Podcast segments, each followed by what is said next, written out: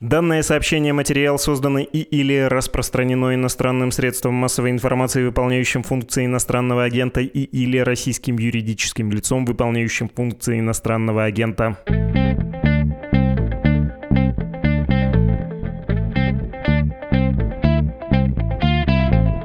Здравствуйте, вы включили подкаст «Что случилось?». Это подкаст «Медуза», он посвящен новостям, которые долго остаются важными. У микрофона Владислав Горин. Сегодня мы говорим с социологом, исследовательницей Карин Климан. Здравствуйте, Карин. Здравствуйте.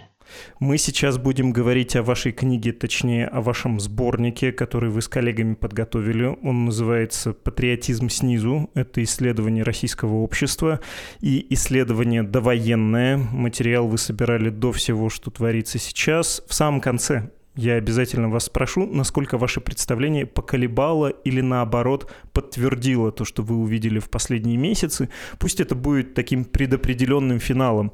Но сперва к сути исследования нужно, наверное, перейти. С этого начать. Э, руководительницей этого исследования вы были. В результате появилась книга. Оно, собственно, исследование посвящено патриотизму, что видно из названия, патриотизм снизу. И низовой патриотизм противопоставляется там насаждаемому сверху, в том числе патриотизму, в том смысле, в каком, ну, наверное, гражданство противопоставляется подданству. В итоге речь идет, на самом деле, о нации, о формировании постсоветской, внеимперской нации, нации в России по типу французской, да, например. Вполне ли верно я излагаю ваш подход? Почти, но, может быть, не совсем, потому что я бы сказала так, что мы ставили себе цель в первую очередь исследовать солидарность, социальная солидарность в широком смысле этого слова, то есть насколько люди готовы взаимодействовать на уровне всей нации или на уровне какой-то родины. Да? Не знаем в каких границах, но, в общем, да, вопрос о солидарности скорее. И об отношении к родине. Вы там пишете про то, что нынешнее общество российское было сильно травмировано Советским Союзом, точнее, разрушением Советского Союза, ну и в частности не может, наверное, до сих пор определить границ своей общности.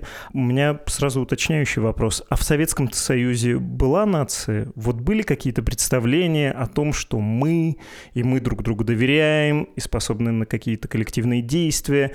Потому что, ну, наверное, можно посомневаться, что дело только в 80-х, 90-х в травме разрушения Советского Союза.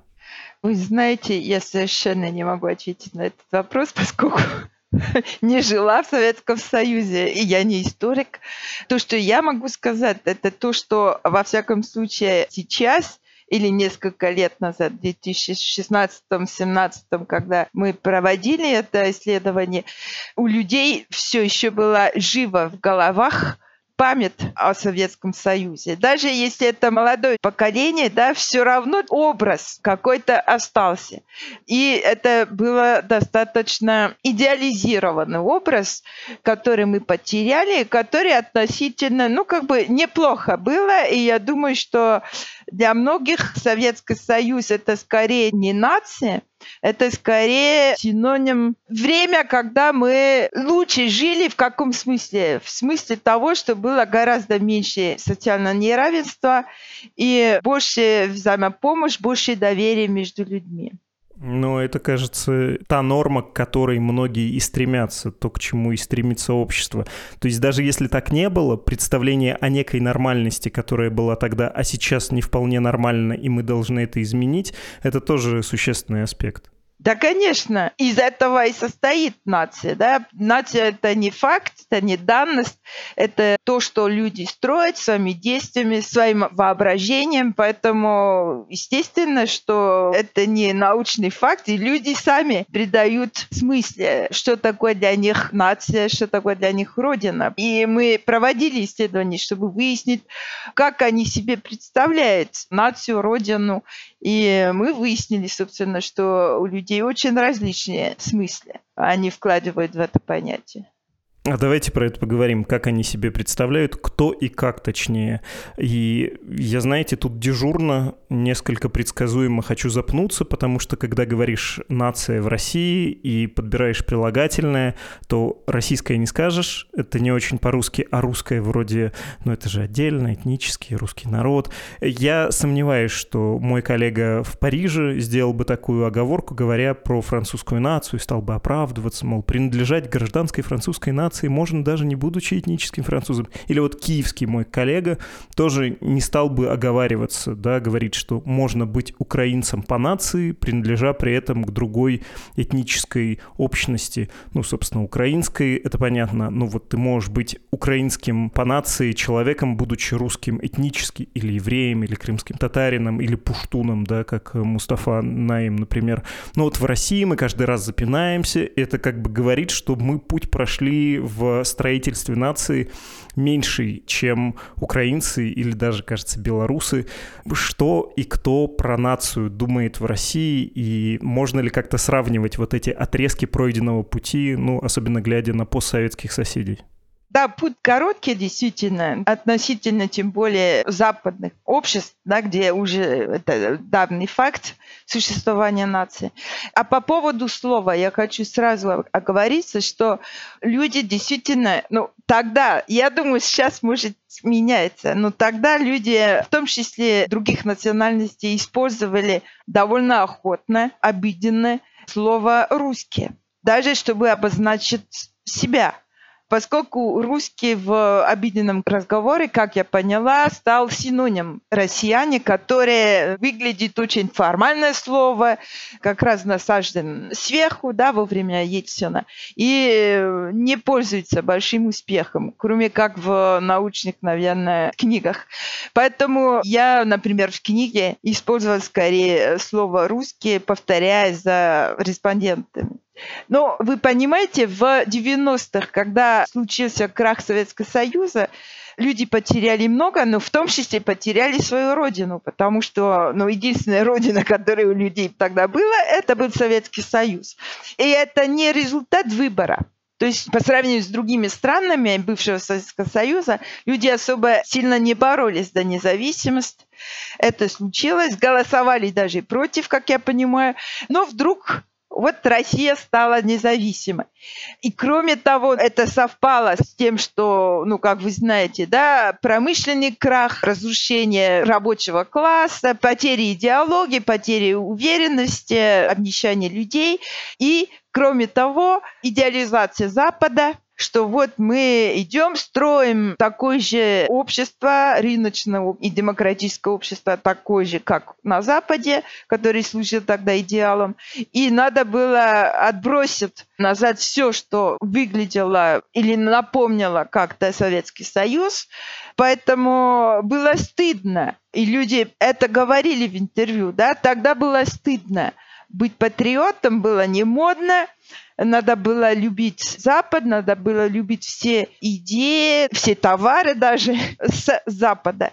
И это была травма. Я была удивлена, наблюдать, как для некоторых людей, но были кто даже и заплакал во время интервью, как для людей действительно это время 90-е не только экономически, социальное или политически, но и еще в смысле потери Родины, это травматическое время. Поэтому большой, большой, я считаю, путь все-таки был пройден, потому что во время проведения исследования, и я думаю, что это началось с Крыма, как ни странно, люди вернули себе гордость за страну. Правы или нет, они, это не обсуждается, да, но было ощущение, что им вернули гордость, возможность гордиться страной, возможность выстоять перед диктатом Запада, и проявить свой суверенитет, скажем так. Да? И я думаю, что вот это аннекса Крыма, или как хотите так назовите, да, это помогло строительству национального чувства и чувства даже национальной солидарности. Ну, то есть случилось некое, как это не парадоксально, при юридическом международном размывании границ Россия почувствовала себя отдельной страной, больше не осколком Советского Союза кровоточащим, а чем-то более цельным. Нет, дело в том, что люди чувствовали долгое время, что их унижали, не считали за отдельную независимую нацию, Запад именно так считал. И было чувство, что все реформы, от которых страдали люди, все плохое приходило с Запада. Для многих, я не говорю для всех, но для многих, да.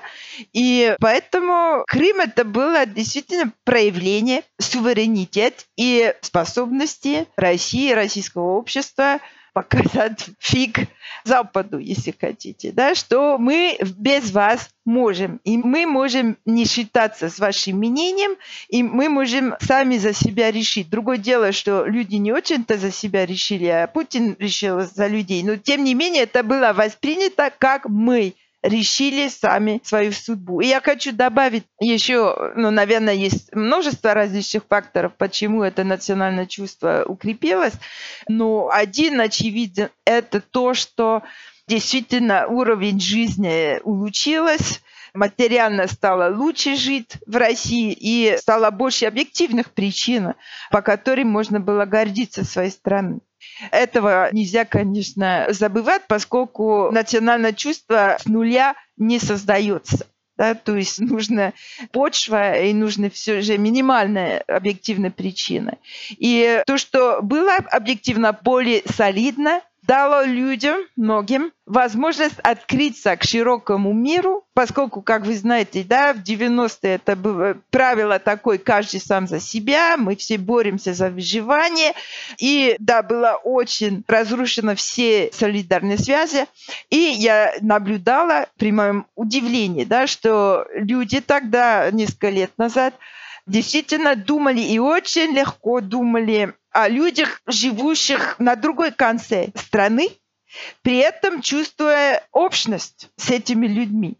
Общность, в первую очередь, социальная и культурная.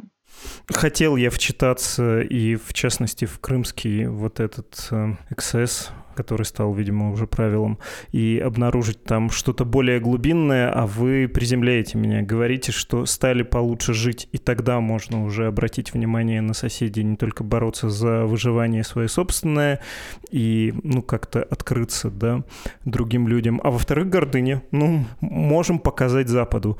Да, неутешительный рецепт у патриотического подъема, у сформировавшегося и, видимо, растущего национального чувства. Почему неутешительное? Ну, как-то хочется какого-то большего внимания к себе, к своему дому, к тому, как все здесь обустроить, как получше жить, обеспечить свое будущее, а не так, чтобы строить свою идентичность на то, что фигу Западу показали. Вот мы какие гордые. Можем повторить, что называется, да, простите за эти штампы. Ну, это тоже есть. А это следующий этап размышления, да. То, что я описала после Крыма, это действительно был момент, многими описанный уже, момент национальной эйфории, когда люди почему-то сплотились вокруг вот этого решения, да, и далеко не только ватники, да. Но эта эйфория длилась недолго на самом деле, да, это несколько месяцев, я думаю, и не больше. На самом деле суд национального чувства для подавляющего большинства, да, там в исследовании мы описываем различные типы, различные группы в обществе, но для подавляющего большинства национальное чувство – это мы хотим, чтобы здесь люди жили хорошо. И мы хотим, чтобы наше правительство, наше национальное правительство думали в первую очередь о своем народе а не о том, что там в Сирии или уже тогда на Украине. Поэтому нет, это позитивное содержание, что нас беспокоит, потому что есть вот это чувство солидарности с другими людьми, чувство общности с другими людьми, живущими в стране. Мы хотим, чтобы в первую очередь нам всем жилось здесь хорошо. И мы готовы для этого что-то делать. Нужно оговориться, что ваш метод — это интервью, две-три сотни глубинных интервью с респондентами из Москвы и Петербурга, из Астрахани Алтайского края, из э, Казани и Перми. Казань, Пермь, понятно, середняки, Алтайский край и Астрахань — небогатые регионы, Москва и Петербург, ну, особенно Москва, понятно, верхняя часть благополучия да, российского. Все, о чем мы с вами говорили сейчас про национальное чувство, это то, что вы называете низовой патриотизм, и вы там объясняете из специфики русского языка, что это вы так называете то, что в англоязычной литературе было бы названо национализмом, и что это разделяется как раз многими людьми во многих регионах, вне зависимости от их достатка. У нас действительно в русском языке политизирован термин национализм, но мы, когда говорим патриотизм, мы его имеем в виду, да, скорее. Да, но это то, что смешно, потому что часто мне высказывают вот такую же претензию, да, что я исследую на самом деле не национализм, а патриотизм, но дело в том, что и патриотизм тоже стал ругательство в России, поэтому какое слово тут уже выбрать, я не знаю. Можно я вас так спрошу, на чем из того, что люди разделяют, сыграл Владимир Путин? В чем он совпал, что срезонировало, и не будем отрицать, он имеет успех, когда разговаривает с народом. Тут не только репрессивные практики или там монополия на информационное поле через э, контроль над телевидением и другими источниками информации, через закрытие других медиа работает. Он действительно отзывается, рефлексирует, да, отражает отражает какие-то народные настроения, в чем он совпадает, в чем он угадал? Я бы сказала так, что было время, наверное, это конец 2000 когда Путин был действительно хорошим популистом. И он умел обращаться к низовому народу. Говорил такие красивые слова, как «простой народ», трудящиеся, работяги за Уралом там.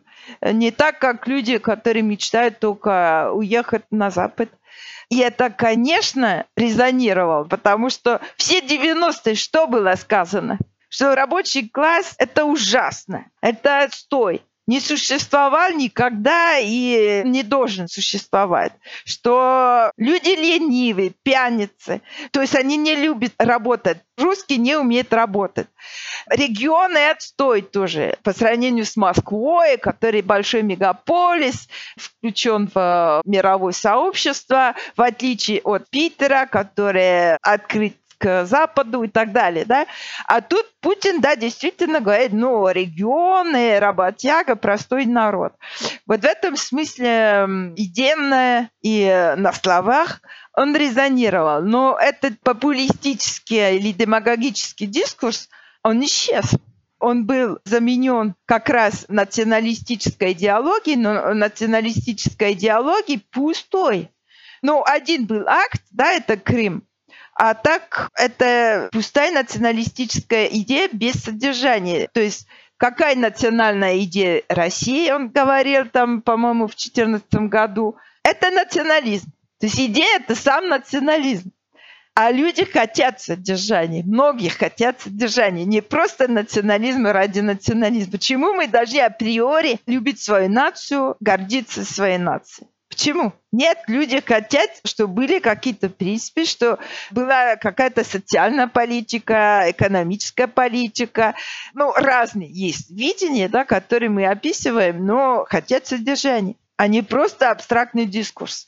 То есть я бы не сказал, что именно вот этот пустой националистический дискурс резонирует. Во всяком случае, в головах у большинства. Я, конечно, понимаю, и мы этих людей тоже опрашивали, мы с ними тоже общались, для которых сам факт принадлежности к воображаемой великой нации есть важный. Но это небольшой доля людей. У вас там описывается феномен людей, которые настроены патриотично, которым может даже нравиться, не знаю, большая армия, большая страна, сила, гордость, то, что Запад на нас теперь смотрит с уважением, но они при этом не поддерживают правительство и лично Владимира Путина. Мне запомнился алтайский ваш респондент, кажется, он, кстати, армянин был этнический, но лет 30 прожил на Алтае, не собирается уезжать, и он, как и многие ваши респонденты, это к тому, что все это интеллигентские штучки различать русский и россиянин. Вот ваши респонденты часто не различают, да, и россиянин заменяет русским. Вот такой русский армянин с Алтая говорит, нравится, Россия большая, все хорошо, но не факт, что этот человек Путина поддерживает как это умещается, как они умудряются отделять родину от государства, ну или там даже государство от Путина. Да, это очень легко, на мой взгляд, и э, меня это не удивляет, и это случай большинства даже среди тех, кто поддерживает националистическую или патриотическую пропаганду. Они вполне могут критиковать то, как эта пропаганда проводится, то, как она сопровождается или нет реальными действиями со стороны правительства. Ну, то есть я поддерживаю то, что политические деятели говорят на словах, это действительно важно, чтобы люди у которых власть, авторитет говорили хорошие слова о нашей родине, в отличие от 90-х, когда все в России было плохо. Это хорошо, но это далеко недостаточно. Вот суть. Да, то есть это хорошо, это один шаг, но это недостаточно для многих. И для еще большего количества людей это всего лишь лицемерие, это всего лишь слова. Так что если люди хотят выразить свою патриотичность, пусть что-то делают на самом деле, да, а не построить себе вилла за границей, не отправили бы своих детей учиться за границей, думали в первую очередь о своем народе, о его благополучии, ну и так далее. Я же сказала, что у людей претензия основная – делайте, чтобы здесь было хорошо. А здесь это Россия. Даже если границы не совсем очевидны, это не включает Украину. Делайте так, чтобы здесь было хорошо. А Украина, война на Украине противоречит этому. То есть нам уже стало хуже и станет еще хуже. Очень пессимистический взгляд у большинства, ну, если можно, верит. Опросом сейчас это такой момент, да, сомнительный. Но я даже не сомневаюсь, что у людей большой пессимизм, и э, нету такого, что будете воевать хорошо, у нас будет все хорошо. Нет. Даже после присоединения Крыма, спустя несколько месяцев, да, люди уже обнаружили, что это никак не повлияло на их уровни жизни, даже ухудшило уровни жизни, связано это с экономическим кризисом тогда. И они сказали, какое мне дело до Крыма? Я хочу, чтобы мы здесь жили хорошо. Я думаю, что почему сейчас кардинально бы дела изменились, я не знаю. Важный момент, важный акцент про социальную справедливость очень хочется с вами поговорить. Просто не могу не заметить, что э, какое мне дело до Крыма, кажется, у вас там говорит респондент или респондентка из Алтайского края и чуть ли не из Рубцовска, не из э, вот этого городка, куда в начале войны, как весь мир узнал, едут э, посылки из Украины, в кавычках э, трофейные, да, на самом деле украденные. Слушайте, нет, я опять перебиваю потому что я не говорю, что весь народ русский или российский, как хотите, ангелы и так далее. Я хочу сказать, что нельзя выбрать один эпизод, какой бы он ни был плохим, ужасным, да, и это отвратительный эпизод, и вот трактовать как вот, что вот весь народ, он такой секой, просто желательно избежать слишком быстрых обобщений обобщение утрирований. Справедливо. Хорошо. Давайте поговорим про социальную справедливость, про вот это противоречие, которое есть между пропагандой и у вас это названо, в общем, главным расхождением, о чем говорят респонденты, но чего почти не услышишь в государственных медиа или вообще не услышишь. Проблемы социального расслоения, несправедливости. В остальном пропаганда влиятельна, ей удается вообще что-то навязать, какие-то тезисы или нет? Она скорее отражает то, что люди и так думают? Или это только кажется нам, что пропаганда влиятельна, а она всесильна, пока она именно что работает зеркалом, а как только перестанет отвечать установкам общества, превратится вот в этот бесполезный позднесоветский бубнеж, которому мало кто верил? Я считаю, что пропаганда вот такая идиотская через телевизор, да, она мало влияет, очень мало влияет. Максимум, что она может делать, это навязать какой-то бренд, какое-то слово. который все повторяют, не задумываясь особенно, да, например, если в вопросах какие-то социологи хотят знать мнение кого-то, да, этот человек может повторить то, что он слышал по телевизору. Но это совершенно не значит, что в повседневной жизни он следует этому принципу.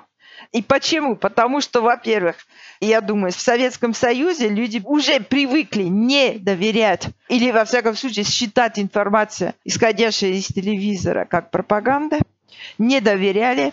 И кроме того, мы живем, это касается не только России, да, в таком время, когда люди очень мало доверяют любым источникам информации, это постправда называется. И поскольку есть очень много различных источников информации, и неправда, что Россия оторвана от них, потому что если человек действительно хочет подтвердить свою позицию, он может найти любую информацию да, через телеграм-канал, что угодно все существует на информационном рынке. Но я считаю, что в первую очередь надо, чтобы у человека имелась какая-то позиция. И тогда он будет искать пищу, чтобы укрепить свою позицию, рассматривая различные источники информации. Он может не делать этого, он не хочет иметь позицию, он не хочет думать об этом, и он не ищет особо. И включает, например, Первый канал, чтобы не думать.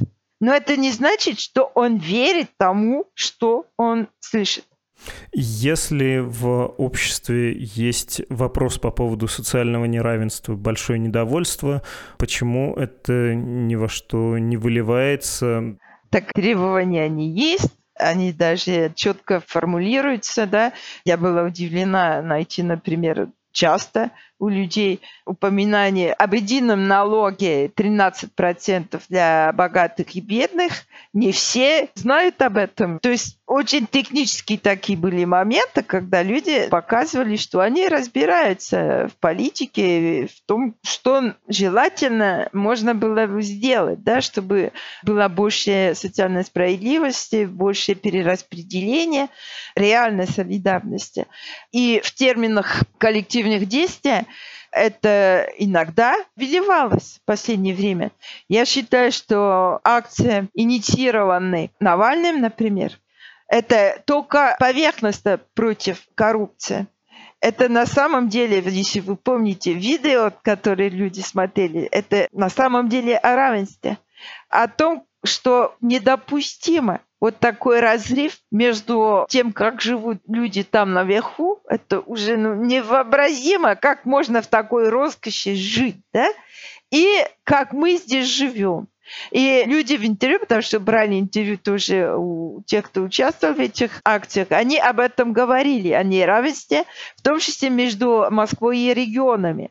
Регионы живут в гораздо худших условиях по сравнению с тем, как живет в столицах. То есть Навальный это один пример, ну условно Навальный. Протесты против пенсионной реформы. Другой пример. И многие другие протесты, в том числе ЧИС, например, на севере. Можно сказать, это экологический протест против строительства свалки. Но на самом деле это против Москвы, которая избавляется от своего мусора и бросает его к нам. А Москва богата, пусть сама разберется со своим мусором, да? И мы тут зависим от природы, это наше место – мы люди работяги, мы питаемся этим, и это тоже связано с социальным равенством и с тем, почему люди в регионах даже жить хуже, чем в Москве, например. Да? То есть много таких примеров. Может быть, вы имеете в виду, что нет единого большого движения за социальную справедливость. Нет такой, и есть много причин, почему. То есть нет никакой партии, нет никаких институтов, которые могли служить связающим звеном да, для такого движения.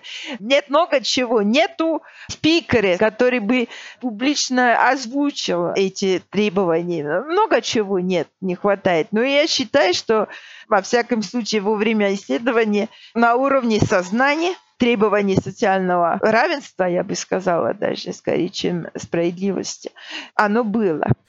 Понятно. Надо заканчивать разговор наш с вами. Я помню, что финальным вопросом хотел вас спросить, насколько вторжение России в Украину поколебало или, наоборот, подтвердило ваше представление о России, о нации, о бытующих тут формах патриотизма. Давайте спрошу. Поколебало, подтвердило? Я бы ответила так, что когда Путин заявил только об этом, я была, конечно, в ужасном состоянии и думала, что все пропало весь прогресс, на взгляд социолога, да, восстановление солидарных связей, восстановление народно-патриотической гордости, возникновение социального сознания по сравнению с 90-ми.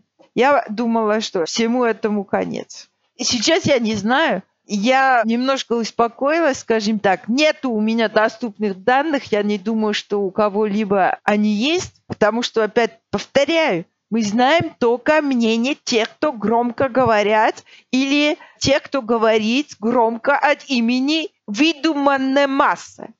Поэтому не знаю, что на самом деле происходит. Но сейчас я все же задаю себе вопросом, ну как это могло так быстро все исчезнуть? Наверное, не может быть такой. Наверное, все же нужно больше времени, и, наверное, люди растеряны, люди сейчас действительно большинство молчит, большинство, наверное, обеспокоено или закрывается заново в своем узком круге, но я думаю, что это рефлекс спасения, в том числе психологически, и, возможно, все еще не потеряно, но не могу ничего более обнадеживающего сказать. Надеюсь, что найдете путь выстоять и ну что, я надеюсь, что случится революция. Спасибо большое. Карин Климан, социолог, исследовательница. А, горьким смехом я засмеялся, если честно. Да, спасибо вам. До свидания.